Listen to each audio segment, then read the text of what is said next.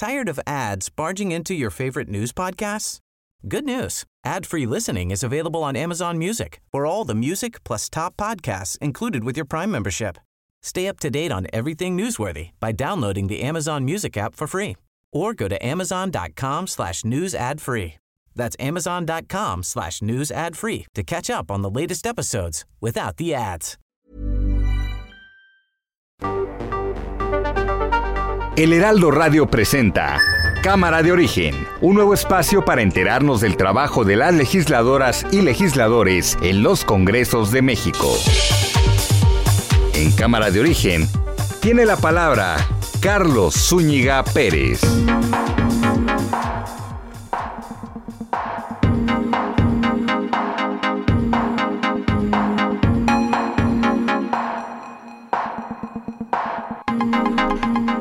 Llegamos a la mitad de octubre, viernes 15 de octubre de 2021. Gracias por acompañarnos en esta emisión de Cámara de Origen. Les saluda Carlos Zúñiga Pérez. En la siguiente hora vamos a actualizar la información en todos los frentes. Sigue siendo una semana intensa en cuanto a noticias y también tendremos entrevistas del quehacer legislativo. Por lo pronto, como lo hacemos todos los días, escuchamos cómo va la información a esta hora del día. Evelyn Salgado. Protesto guardar y hacer guardar la constitución política de los Estados Unidos mexicanos. Y si no lo hiciere así, que la nación y el pueblo de Guerrero me lo demanden.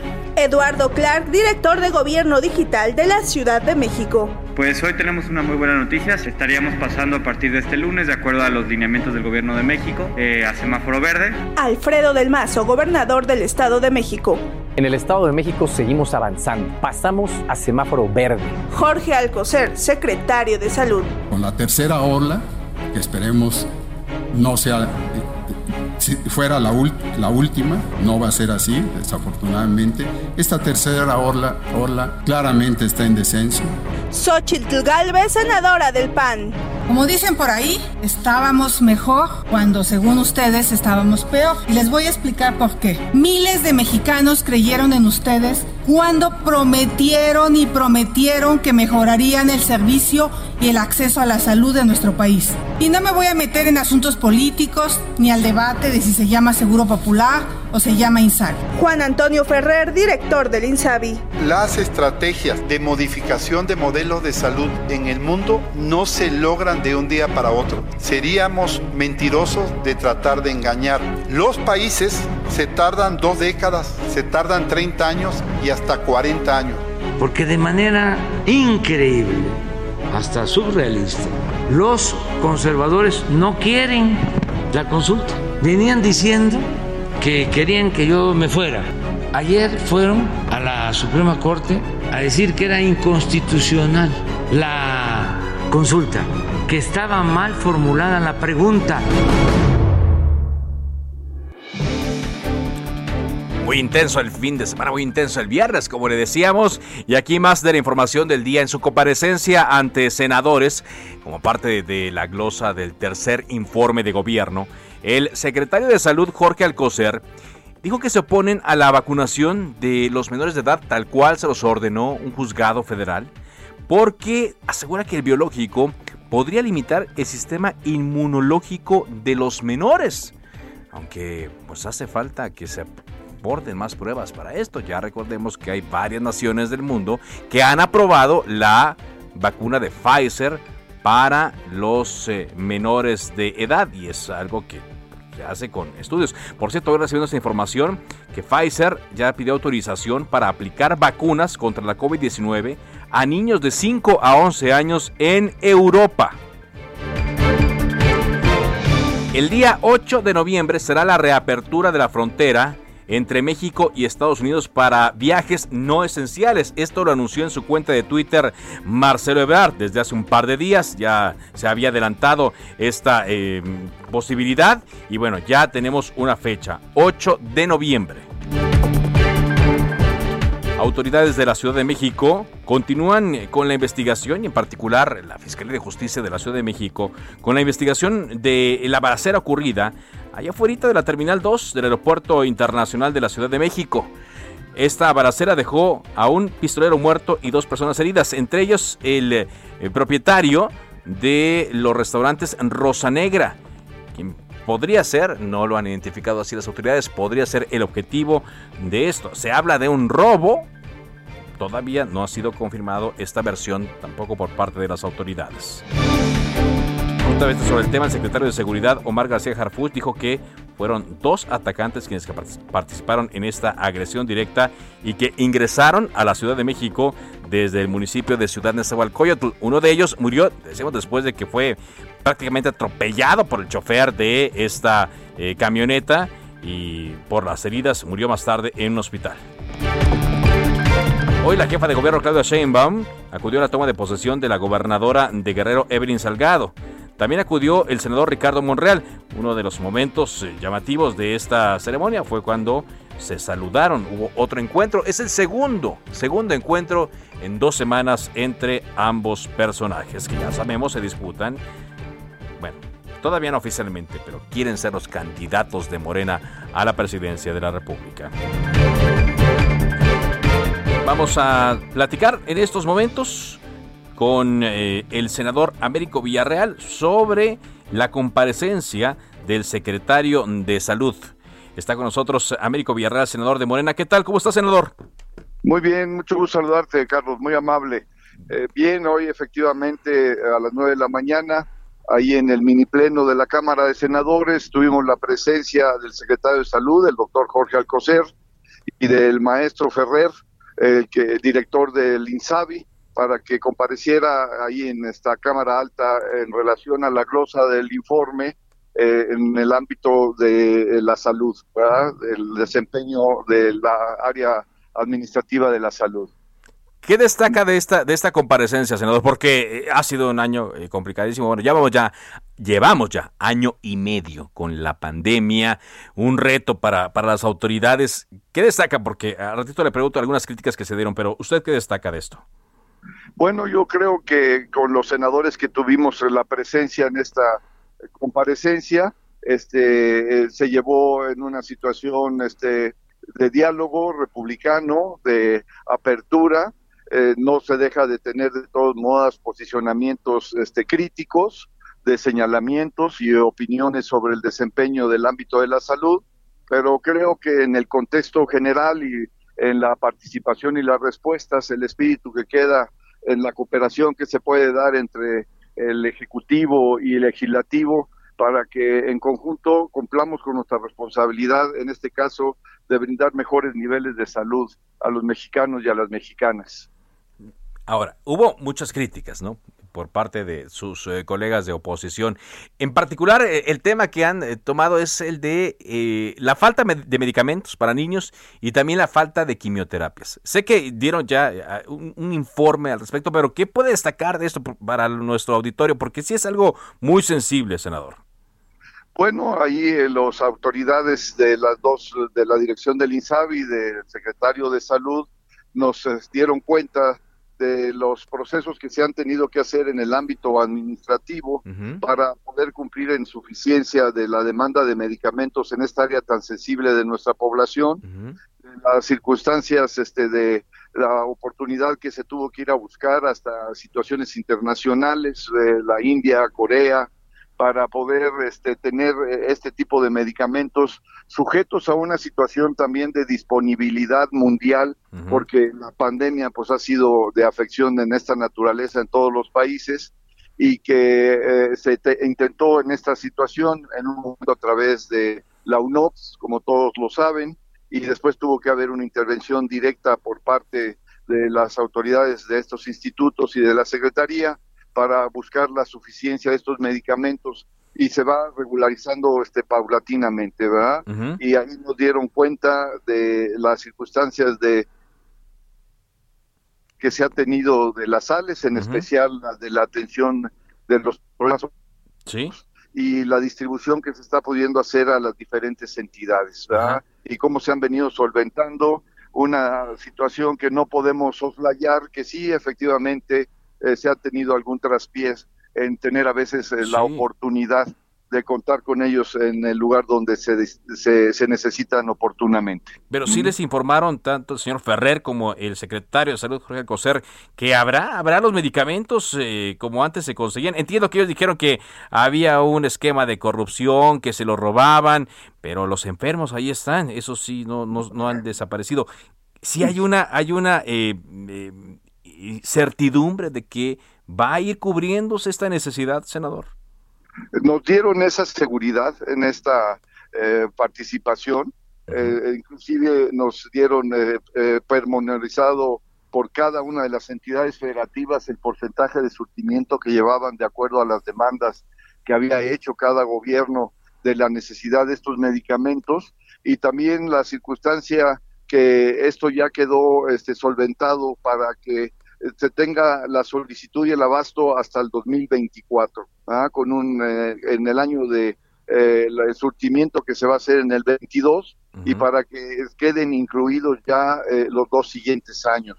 Y eso esperamos nosotros que le dé la certeza para que cumplamos con este gran avance en el ámbito de la salud que da este gobierno con esta visión humanitaria de respeto de los derechos humanos y que ahora precisamente la salud es un derecho humano en donde se propone y estamos ocupados y preocupados porque se lleve a cabo, exista la atención médica y los medicamentos gratuitos. Muy bien. Eh, finalmente le, pregunto al senador, estoy platicando con el senador Américo Villarreal de Morena, presidente de la Comisión de Salud, en cuanto a la perspectiva de la pandemia. Ya hemos visto eh, un descenso, lo destacaba el secretario de Salud Jorge Alcocer.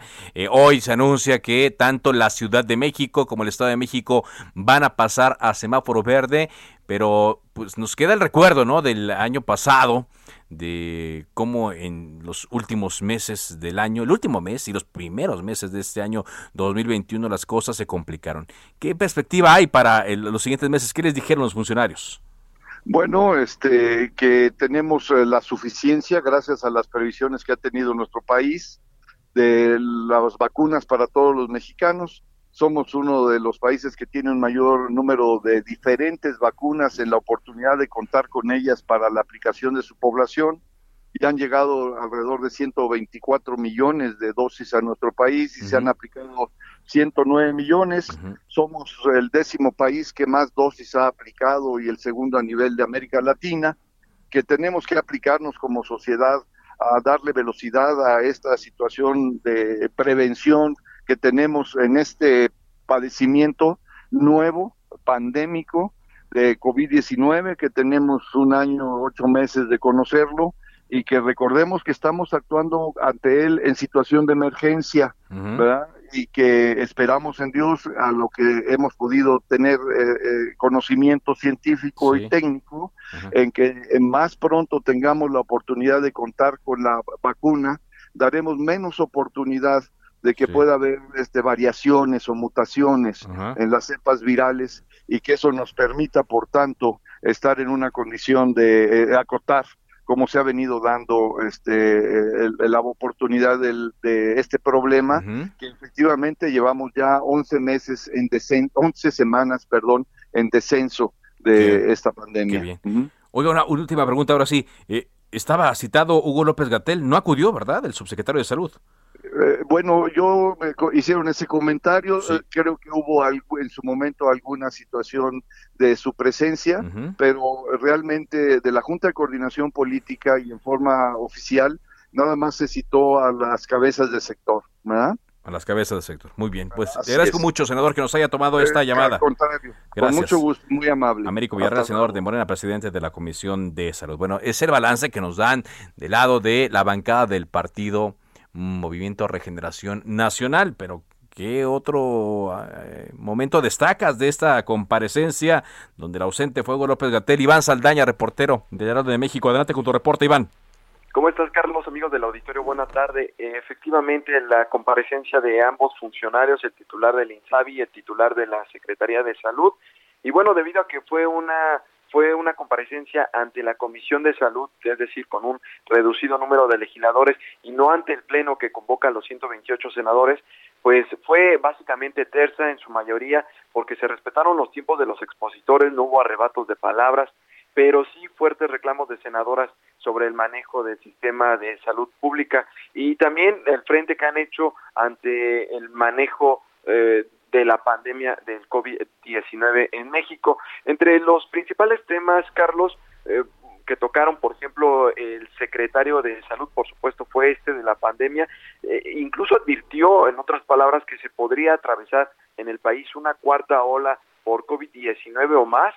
Eh, sin embargo, pues destacó que el sistema de salud está más fortalecido con infraestructura y recursos para hacer frente a la pandemia. Escuchemos parte de lo que dijo en su comparecencia. Que hemos comprado el 96% de medicamentos en el mundo ya los tenemos.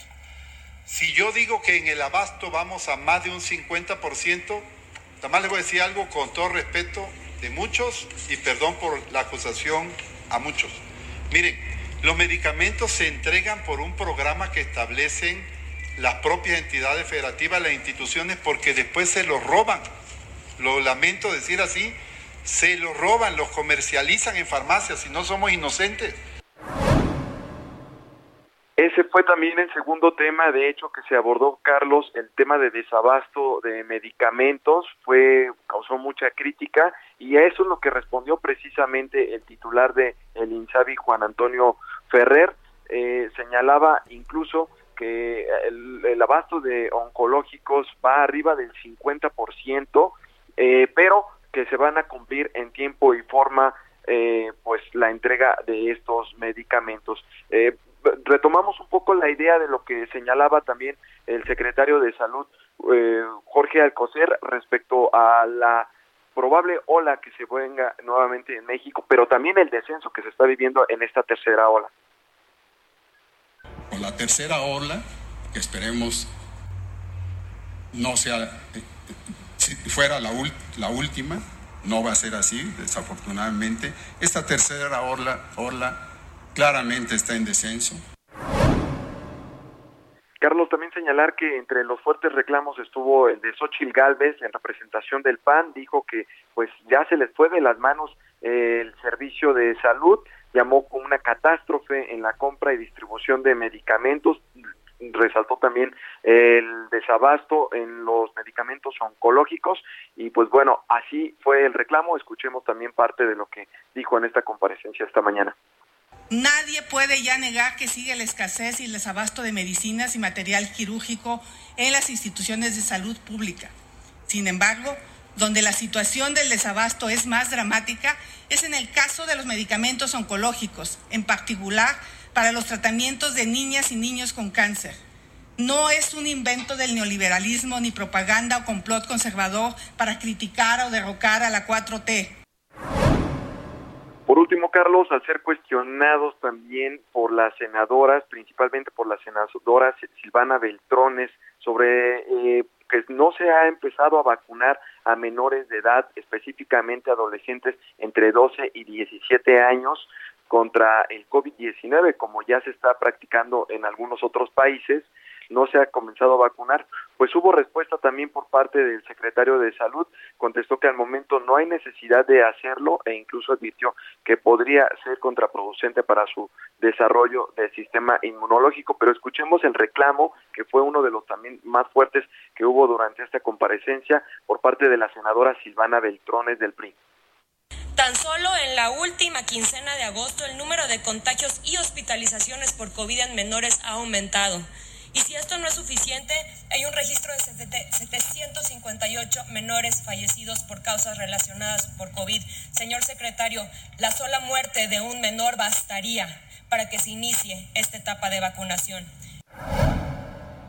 Carlos, pues así la información, nada más el titular del INSABI, Juan Antonio Ferrer, dijo que en una reunión que tuvieron el día de ayer con el presidente López Obrador, pues se revisó también la vacunación a los menores de edad, no a los de, no a los que están pues básicamente sanos, sino a los que padecen alguna comorbilidad, eh, algún otro padecimiento, eh, ah, dijo que eh, el próximo lunes, de hecho, el presidente les dio la instrucción de que ya se arrancaran con esta campaña de vacunación. Entonces, pues estaría esperando algún anuncio eh, próximamente, Carlos, al respecto. que se arranquen, así dijo, tal cual. Sí, efectivamente. Carlos fue lo que dijo en esta comparecencia el titular del INSABI. Interesante. Muchas gracias. Gracias eh, por este reporte. Sería bueno eh, que así como mencionan las cosas y como intentan explicarlas, acompañaran este tipo de denuncias con pruebas. Y vaya, que se denunciara ante el Ministerio Público el robo de medicamentos. ¿Por qué? Porque estamos hablando de una situación muy delicada. Una situación que afecta a muchas familias en algo que es muy eh, pues, eh, sensible, que es la salud de niños y también adultos, hombres y mujeres adultos, que requieren medicamentos contra el cáncer. Sí, se entiende que se busca erradicar la corrupción, pero ¿dónde está el primer detenido? ¿Dónde está el primer denunciado? ¿Dónde están esas personas que se robaban los medicamentos y que los comercializan? Como dijo el señor Ferrer, director del INSABI. ¿Quién sabe cuándo va a funcionar este instituto como debería ser? Y que se dé un ejemplo de esta lucha contra la corrupción. Más allá de lo que se menciona en cuanto a eh, la lucha que tiene que hacerse, es loable, pero pues no, no, no viene acompañado de lo judicialmente, lo que judicialmente debe corresponder. Bueno, pues hoy el presidente Andrés Manuel López Obrador se fue de gira, al terminar la conferencia mañanera se fue de gira a Baja California y hoy informó que mañana sábado va a firmar el decreto para la regularización de vehículos chocolate lo va a hacer en su estancia en Baja California. Él adelantó que se van a cobrar 2.500 pesos a los propietarios por cada trámite. De acuerdo al gobierno del estado de Baja California, se tiene estimado que de 800 mil autos irregulares en la entidad, imagínense, 800 mil. Con todo lo que se obtenga, eh, pues se va a hacer alrededor de 2 mil millones de pesos. Estos recursos, según el presidente, se los va a quedar el gobierno de Baja California especialmente para un programa de bacheo. Bueno, el presidente dio un espaldarazo y también ensalzó eh, los logros de Jaime Bonilla, a quien recordó se apoyó con programas de bienestar y beneficios fiscales por ser Estado fronterizo, pues cuáles son los beneficios del señor. También dijo el presidente, van a seguir apoyando a la próxima gobernadora Marina del Pilar eh, Ávila. Entonces, bueno, se van a regularizar estos vehículos ya, por así por decreto, 2.500 pesos por trámite, cuando menos en Baja California, 800.000, y van a usar el dinero para baches. Yo no entiendo la situación aquí porque usted se imagina, estos vehículos pues no son nuevos, obviamente. Estos vehículos, y no tienen que ser nuevos, evidentemente, pero estos vehículos son contaminantes. Y lo que van a hacer, en lugar de equilibrar, de fomentar un transporte mejor para las personas en Baja California y en los otros estados donde se van a regularizar, que bueno, pasa, ya nos dijeron en todo el país, no es cierto que sea únicamente en la frontera, se va a utilizar para bachear, para bachear las calles una parte de la población evidentemente se va a beneficiar, pero no no son todos. No son todos.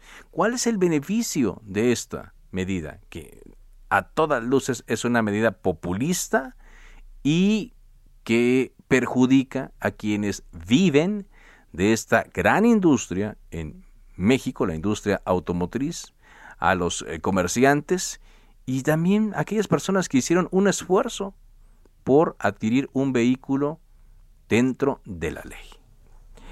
Vaya, vaya eh, situación, vaya idea. Carlos Navarrete, vámonos contigo a Guerrero. Te escuchamos. Buenas tardes, buenas tardes al auditorio. Comentarles que la tarde de este viernes, Evelyn Salgado Pineda rindió protesta como gobernadora constitucional de Guerrero, convirtiéndose así en la primera mujer en asumir las riendas de la administración estatal. El acto se llevó a cabo poco antes de la una de la tarde en sesión solemne del Congreso local, ceremonia al que acudieron diversos invitados, como el almirante José Rafael Ojeda Durán, secretario de Marina y representante personal del presidente de México, Andrés Manuel López Obrador.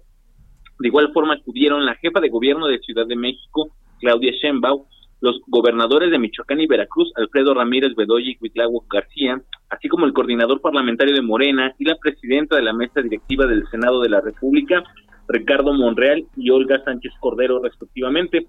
Durante la sesión, el secretario de la mesa directiva, Joaquín Badillo Escamilla, dio lectura del bando solemne mismo que le fue entregado a Evelyn Salgado, quien posteriormente rindió protesta al cargo de gobernadora constitucional por el periodo que comprende del 15 de octubre de 2021 al 14 de octubre de 2027. Después, Salgado, Salgado Pineda ofreció su primer discurso como gobernadora en el que destacó que su gobierno combatirá la corrupción tope a donde tope y precisó que la pacificación de Guerrero es impostergable. Muy bien, Carlos. Gracias por ese reporte, Carlos. Buenas, tardes. Volvemos a Cámara de Origen después de un corte comercial. Se decreta un receso. Vamos a un corte, pero volvemos a Cámara de Origen con Carlos Zúñiga Pérez.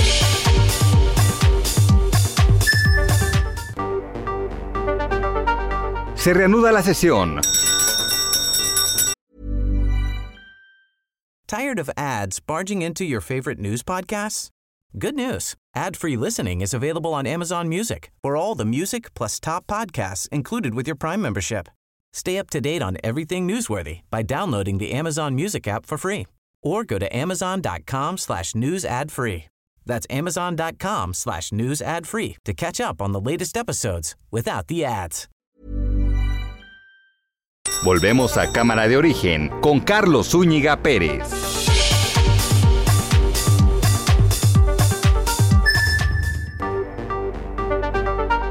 Contacte a Carlos Zúñiga Pérez en Twitter, Facebook e Instagram como arroba carloszup.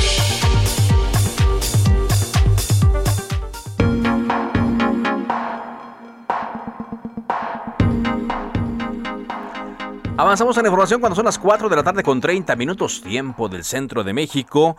Una de las noticias más comentadas eh, esta mañana de viernes y en lo que va del día, este viernes 15 de octubre de 2021, es eh, lo ocurrido allí en el Aeropuerto Internacional de la Ciudad de México, ya de hecho en terrenos del Aeropuerto Internacional de la Ciudad de México, en la Terminal 2, una balacera que provocó una intensísima movilización debido a la zona donde ocurrió. Israel Lorenzana, tú tienes más datos de esto. ¿Qué se ha dicho? Te escuchamos.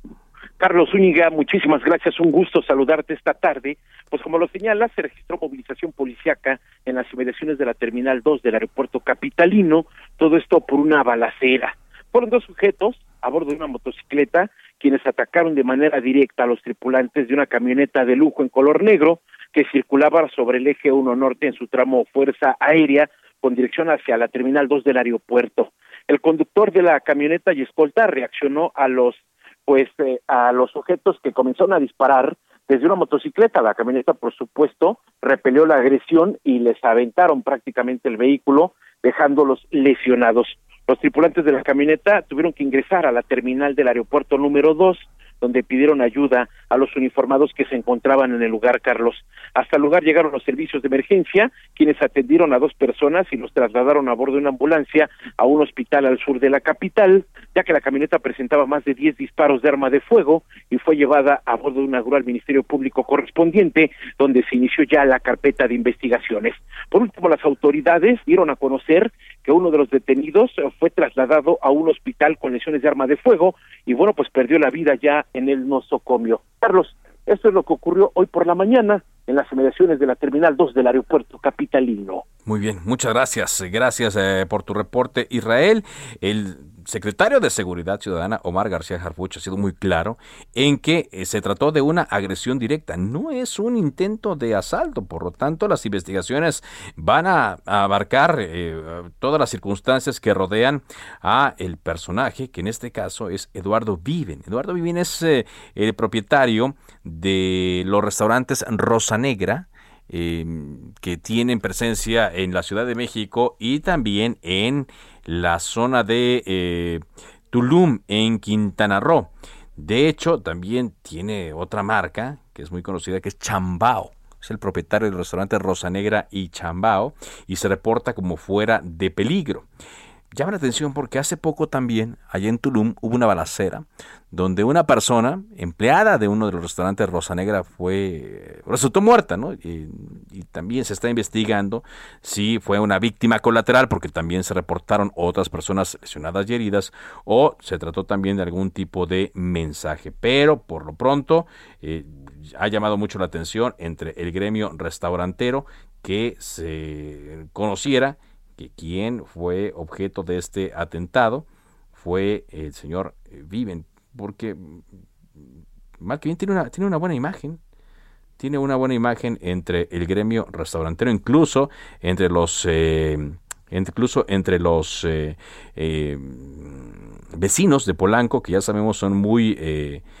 exigentes para este tipo de, de, instalaciones. Eduardo Viven también trabajó por más de 25 años en Porfirio Restaurante en la operación del servicio, también en el desarrollo de nuevos eh, alimentos, en la mixología, etcétera. Y en 2016 decidió independizarse y un año más tarde, junto con algunos amigos, abrió el restaurante Rosa Negra en la colonia Polanco para rendir tributo a la cocina latinoamericana. Y después abrió esta marca que se llama Chambao, que según nos dicen tiene mucho éxito actualmente en la alcaldía Miguel Hidalgo. Bueno, son las 4 de la tarde con 34 minutos. Ayer ya a esta hora le dábamos a conocer el mensaje a medios de la procuradora más bien fiscal de justicia de la Ciudad de México, Ernestina Godoy, en torno a el metro, el accidente, bueno, el accidente no, no, fue accidente, el incidente en la línea 12 el lunes 3 de mayo, en donde hubo un derrumbe, en el viaducto elevado, cayeron dos vagones y murieron 26 eh, personas. Ella dijo que no se iban a dar a conocer nombres por ahora, solamente dijo que se iban a imputar a personas físicas y morales por esta situación. Agradezco que esté en la línea telefónica de Cámara de Origen el diputado del PAN, Federico Doring, aquí diputado por la Ciudad de México. ¿Qué tal? ¿Cómo está Federico?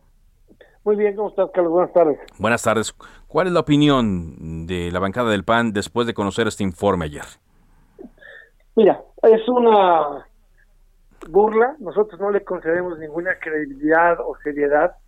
Es una, como llamamos nosotros, coloquialmente un capítulo más de la serie telenovelesca del gobierno de la ciudad de impunidad para Florencia Serranía y Claudia Sheinbaum. Déjame eh, decirte por qué está mal todo de origen. Después del famoso artículo del New York Times de los pernos Nelson, la Fiscalía Capitalina, tú lo recuerdas bien, dijo que no había autorizado a ningún medio de comunicación tener acceso a la zona cero para tomar fotografías. Es decir, nadie sabe de dónde salieron las fotografías. Y misteriosamente después violan la cadena de custodia cuando mandan las pruebas de acero de los peritajes de la eh, compañía eh, contratada por el gobierno a Estados Unidos a los peritajes y manipulan, abren las cajas y violan la cadena de custodia, con lo cual esas muestras ya no valen jurídicamente. Las víctimas te dicen que no han tenido acceso a las carpetas de investigación. Yo tengo una denuncia, he ido a ver las carpetas de investigación. La última vez que fui no ha de pasar más no había un solo documento de peritaje en la carpeta de investigación y de repente resulta que la conclusión de la fiscal carnal es idéntica al reportaje del New York Times cuyas fotos había desautorizado la fiscalía porque nunca les dio acceso a la zona cero para tomar las fotos. ¿Qué, ¿Qué, opinión le merece que eh, estén buscando esta conciliación? La ley lo permite, el tema de la, de la conciliación, que hay una reparación del daño y pareciera eh, que una parte de las víctimas sí va por ese lado. A ver, hay muchas que, que van por ese lado, pero tienen ese derecho y otros. Lo que es una verdadera canallada del gobierno de Claudia Sheinbaum es querer reparar el daño a billetazos, porque ellos tienen derecho las víctimas a la reparación del daño, sí, con una indemnización, a que se haga un peritaje independiente al que hizo Sheinbaum y que lo pague la Comisión Especial de Víctimas que no les ha querido ayudar en ese tema, y a que haya cosas que garanticen la no repetición, como que, como meter a la cárcel e inhabilitar a los funcionarios, como un programa de mantenimiento y reforzamiento del método que garantice que nunca va a volver a pasar, y tienen derecho incluso a una antimonumenta. Todo esto está en el artículo 55 de la ley de víctimas de la ciudad, no es una eh, postura política de mi partido. Todo eso tienen derecho a que se ponga ahí un memorial, que a nadie se le olvide la tragedia y los responsables de la tragedia. Y todo eso no está pasando. Entonces sí les tienen que dar una inversión económica, pero no, eh, eso no arregla o no repara el sufrimiento de las víctimas. ¿Qué decía el informe de Claudia Sheinbaum? Que el gobierno de la ciudad, de la Comisión Especial de Víctimas, que te acuerdas que dio 10 mil pesos para servicios funerarios y 40 mil para otros gastos de emergencia cuando sucedió la tragedia, no gastó más de 6 millones de pesos en ayudar a las víctimas. Quien sí gastó mucho dinero fue el seguro del metro, que es quien indemnizó de manera más digna. Pero ese seguro ya estaba contratado. Ese, perdóneme, no es dinero público. Ese es dinero que ante la siniestralidad de la tragedia de 26 víctimas, pues se, le, obligó a pagar el seguro. Pero la señora Sheinbaum no ha puesto ni siquiera 6 millones de pesos de un presupuesto de 230 mil millones de pesos para aliviar el dolor, para conseguir un peritaje no manipulado. ¿A quién va a meter a la cárcel? Te lo preguntaría. ¿Y a quién va a meter a la cárcel la señora Ernestina Godoy por haber abierto los paquetes de del peritaje de las pruebas de acero que mandó a Estados Unidos? Eso es un delito. Ese también va a quedar impune, igual que todo en la línea. Decían ayer que volaron unos drones en, en 2019 y que esos drones ya habían detectado que se estaba pandeando la estructura. Bueno, ya tenían indicios de, que se podría colapsar y la verdadera responsabilidad es compartida, porque los trenes, cuando los ajustaron después de suspender la obra la primera vez, si tú hablas con alguien que haya estado en esas administraciones o las empresas, te van a decir que pesan más porque les cambiaron los balastros. Y esa eh, fricción excesiva fue la que golpeteó y técnicamente debilitó la, la, soldadura.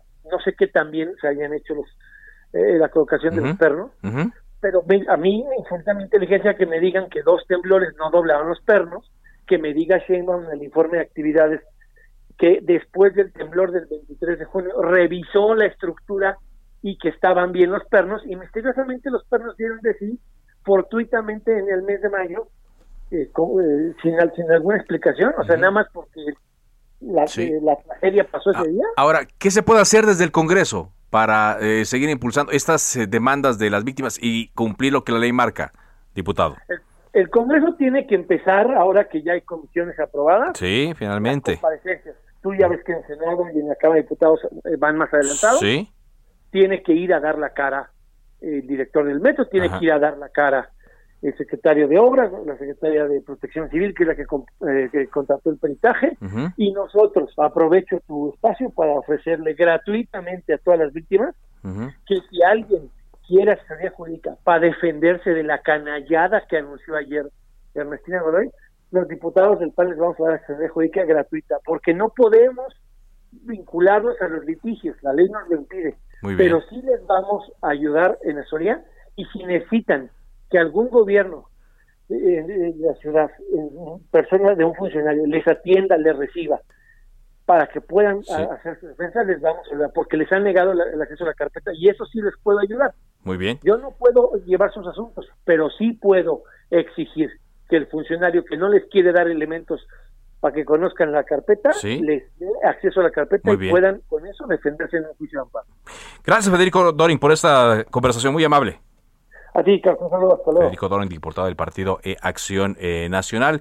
Y, eh, pues, eh, por lo que entendemos, parte de la demanda también que se ha hecho por la defensa de las personas eh, ligadas a las víctimas es y los familiares también es que se les dé acceso a una carpeta de investigación. Entendemos que en eh, la Fiscalía de Justicia de la Ciudad de México ya el día de hoy ha citado a, los defensores para informarles mm, con más detalles de lo que ayer se reveló y también es posible que tengan acceso ya a estas carpetas de investigación para que vean estadísticas para que vean también eh, expedientes, peritajes, nombres y todo lo demás. Mm, pareciera que no se va a conocer por ahora los nombres. Ayer adujo la fiscal a que esto sería por el eh, sigilo que merecen las investigaciones, por el eh, también el, derecho que debe de cuidarse y veremos si en dos semanas que se pongan las denuncias, que se empiecen a judicializar eh, estas demandas, conoceremos los nombres de las empresas, de las personas, en este caso funcionarios también, que estarían involucrados en este hecho. Bueno, cambiamos de tema. Hemos estado siguiendo también un caso, un caso ocurrido hace unos días en la Cámara de Diputados eh, a nivel federal, donde una madre de familia de nombre Débora acudió a solicitar a diputados, en particular de Morena y, sus aliados, eh, pues eh, que hagan lo conducente para que haya medicamentos para los niños con cáncer, medicamentos de todo tipo. Vinieron después eh, declaraciones de la diputada de Morena, Merari Villegas, quien eh, fue la que tuvo el encuentro con la señora Débora, pues diciendo que había sido una especie de montaje, que han eh, estado ocurriendo cosas extrañas en, en, medio de todo lo que generó el asunto. Yo platiqué con la señora Débora y decía que ella pues no sabía quién, qué diputado, vaya que no se, no se dirigió en específico a algún diputado de alguna bancada, pero en medio de todo esto me llamó la atención también que la diputada de El PAN, Mariana Gómez del Campo, eh, acuse a Merari Villegas de amenazas. ¿A qué se debe esto? Y le agradezco mucho que esté en la telefónica, Mariana Gómez del Campo. ¿A qué se debe esta, esta acusación, Mariana? Buenas tardes. Hola, ¿qué tal, Carlos? Muy buenas tardes. Bueno, primero decir que efectivamente eh, la señora no iba sola, iba acompañada de otra madre de una chiquita, pacientes con cáncer. Las invitamos a que nos acompañaran a una conferencia de prensa. ¿Por qué? Porque es importante que dieran su testimonio, que platicaran su historia, incluso que sensibilizaran a la sociedad en general. ¿Por qué? Porque habían estado tratando de recaudar un poco de recursos para poder tener para las quimioterapias. Y bueno, eh, digo, debiera ser un tema sensible para todos. Yo así lo veo, porque me parece que el tema de las quimios, pues todos debiéramos estar de acuerdo y todos debiéramos de impulsar que sí hubiese abastecimiento de medicamentos más allá de las diferencias políticas para que ningún niño en este país, niño, niña o adolescente, muera por no haber sido atendido a tiempo o porque no le hayan dado su medicamento a tiempo. Después de todo esto, como habrás visto, la señora estaba en el pleno, eh, estaban, pues estaban muy confundidas porque pensaban que sería un punto de acuerdo amable, un punto de acuerdo, en, un exhorto en el que se sumarían todos y cuando ven a los personajes de Morena que empiezan a gritar, que empiezan a enojarse, que empiezan a gritar hipócritas, mentirosos, si hay medicamentos, eh, los pacientes están siendo atendidos en los hospitales, una de las eh, mamás se acerca con las diputadas de Morena, hubo nulo eco, como habrás visto en la imagen, la eh, señora Débora se hinca, lo cual a mí yo se lo, se lo dije, pasando esto le dije, no tiene por qué hincarse ante ningún legislador de este país y ante nadie. Es obligación de nosotros como legisladores hacer nuestro trabajo y velar por los que menos tienen. Y en el tema de salud es nuestra labor el pelear que sí haya presupuesto y es una bandera del PAN y no la vamos a soltar aunque les haya incomodado porque los evidenció de cuerpo entero lo que hizo la diputada de Morena, ¿no? Que después me amenaza a través de sus redes sociales. ¿E-, ¿Eso cómo fue? tendré consecuencias. ¿Así lo dijo? Me escribió un tuit, Carlos. Claro, me, me, escribió un tuit en el que me pone que tendré consecuencias por lo que ocurrió. Entonces yo me pregunto, y por eso yo decía, ¿a qué consecuencias se refiere la legisladora de Sinaloa? ¿A qué consecuencias? Las quiero saber. ¿Por qué? Porque de entrada, Carlos, jamás me había ocurrido que entre pares se diera una amenaza, ¿no? Y amenaza a través de las redes sociales me pareció, me pareció terrible, me pareció un poco profesional y también me pareció eh, pues preocupante. Y por eso lo hice notar ayer en el Pleno de la Cámara de Diputados. Y además puso en riesgo a la madre, a Débora, puso en riesgo también a otra paciente que aparece en la imagen, que la sube a sus redes sociales, como si estuviesen haciendo algo malo. Ellas no hicieron nada malo. Cuando tú invitas a alguien a la Cámara, tú, tú, pides autorización a la presidencia de la mesa directiva para que ingresen los invitados, Carlos. No entraron a escondidas O sea, la, presidencia de la mesa directiva sabía que iban claro, las Carlos, por supuesto, nadie puede entrar al pleno si no hay autorización de la mesa directiva. Nadie. Ingresaron tres mujeres al pleno y por eso lo digo así, una paciente con cáncer, dos madres de niños con cáncer y estuvieron ahí, pero estaban ahí para acompañarnos, para presenciar el momento, para que supieran que estábamos dando la batalla.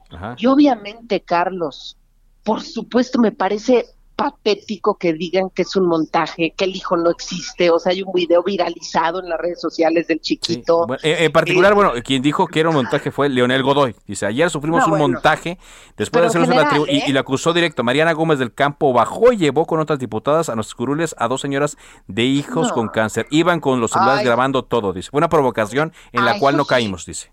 Eso sí que bueno, bueno, no cayeron, no, bueno.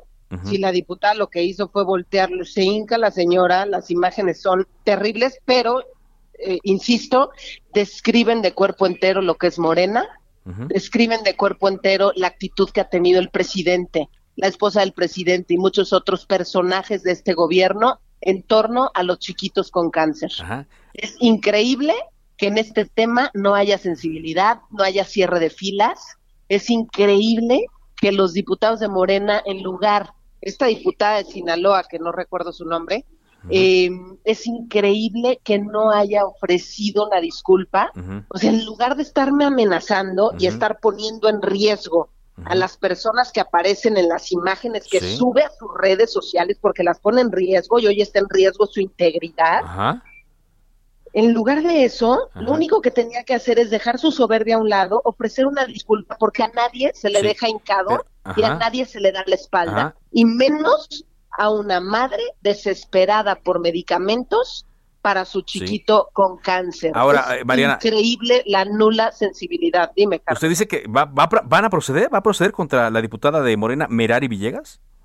Pues está, estamos valorándolo desde el grupo parlamentario del PAN, que es lo que por eso por eso ayer lo expresé a través de eh, bueno para que lo supiera la mesa directiva para que hubiese conocimiento de manera formal en Cámara de Diputados porque me parece que amenazas entre pares no es correcto, Carlos. ¿Hasta dónde estamos llegando? A mí que tratan de, de, que me achiquen, no, por supuesto que eso no me achique en lo absoluto, al contrario, voy a seguir peleando por los pacientes con cáncer. Llevo, la pandemia me sirvió mucho para esto.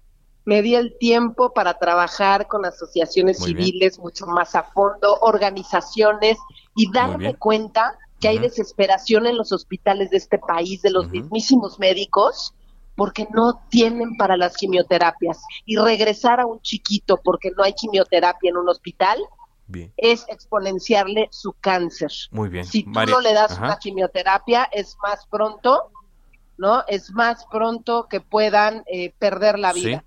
Entonces, eso, eso me desespera mucho y digo, ¿cómo no hay sensibilidad para eso? Por Dios, pónganse en sus zapatos, tantita empatía, tantita compasión, tantita solidaridad, tantita inteligencia y ver de qué manera se construye con ellos. Bueno, pues es una pizquita del presupuesto, Carlos, la que se necesita y no lo dan. Bueno, estaremos atentos a, esa discusión cuando venga, si te parece, María, la próxima semana.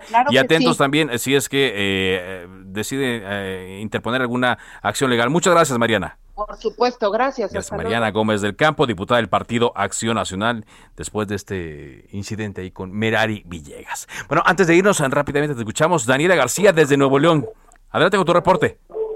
¿Qué tal, Carlos? Muy buenas tardes. Para informarte que César N., también conocido como Millonario, integrante del grupo musical Cártel de Santa, fue detenido este viernes aquí en Nuevo León, acusado de homicidio calificado. Según se informó por parte de la autoridad, fue detenido en la Plaza Comercial Citadina, en el municipio de Apodaca. Esto pues después de que se girara una orden de aprehensión en contra del cantante de 36 años de edad por homicidio calificado. Sería el culpable de la muerte de José Guadalupe Jiménez, de 29 años de edad, el pasado 15 de julio del 2021. De esta manera, pues el acusado, César N., también conocido como Millonario, se encuentra ahora recluido y estarán a la espera pues de las investigaciones correspondientes, así como de su juicio. Es la información, Carlos. Bueno, vaya, vaya caso, ¿no? Sí, ya se había involucrado, pero ahora ya hay una conexión directa y una acción judicial directa en torno a esta situación allá en Nuevo León. Gracias, Daniela, Daniela García. Al contrario, buenas tardes. García, la eh, corresponsal de eh, El Heraldo de México en Nuevo León. rápidamente le comento que eh, la Secretaría de la Defensa Nacional recibió ya la concesión del aeropuerto de Santa Lucía, el aeropuerto internacional Felipe Ángeles, tendrá la concesión durante 50 años, con la posibilidad de que sea prorrogado por una o varias ocasiones sin que se exceda el plazo de tiempo antes mencionado. Esto se indicó en el título de concesión otorgado. Cosa llamativa, ¿no? Porque pues se habían concesionado a empresas, el gobierno también lo manejaba a través de aeropuertos y servicios auxiliares, pero ahora será la primera ocasión que tengan esta concesión de un aeropuerto de uso eh, civil. Y también eh, están investigando las autoridades todo lo que pasó en un desalojo en la colonia Juárez. Eh, donde resultaron eh, varias personas lesionadas. Y antes de irnos también le comentamos rápidamente, solicitamos su ayuda para un donante de hígado. El paciente es David Gerardo Infante Aguilar, se encuentra en el Hospital Star Médica de Querétaro en el área de terapia intensiva. Hay un teléfono para que solicite más información de Cire Castillo en el 44 28 46 52 91. De esta hora, de esta forma, despedimos eh, Cámara de Origen. Gracias por habernos acompañado. Quédese con Javier Solórzano en referente informativo. Por ahora es cuanto. Buenas tardes. Se cita para el próximo programa. Cámara de Origen, a la misma hora, por las frecuencias de El Heraldo Radio. Se levanta la sesión.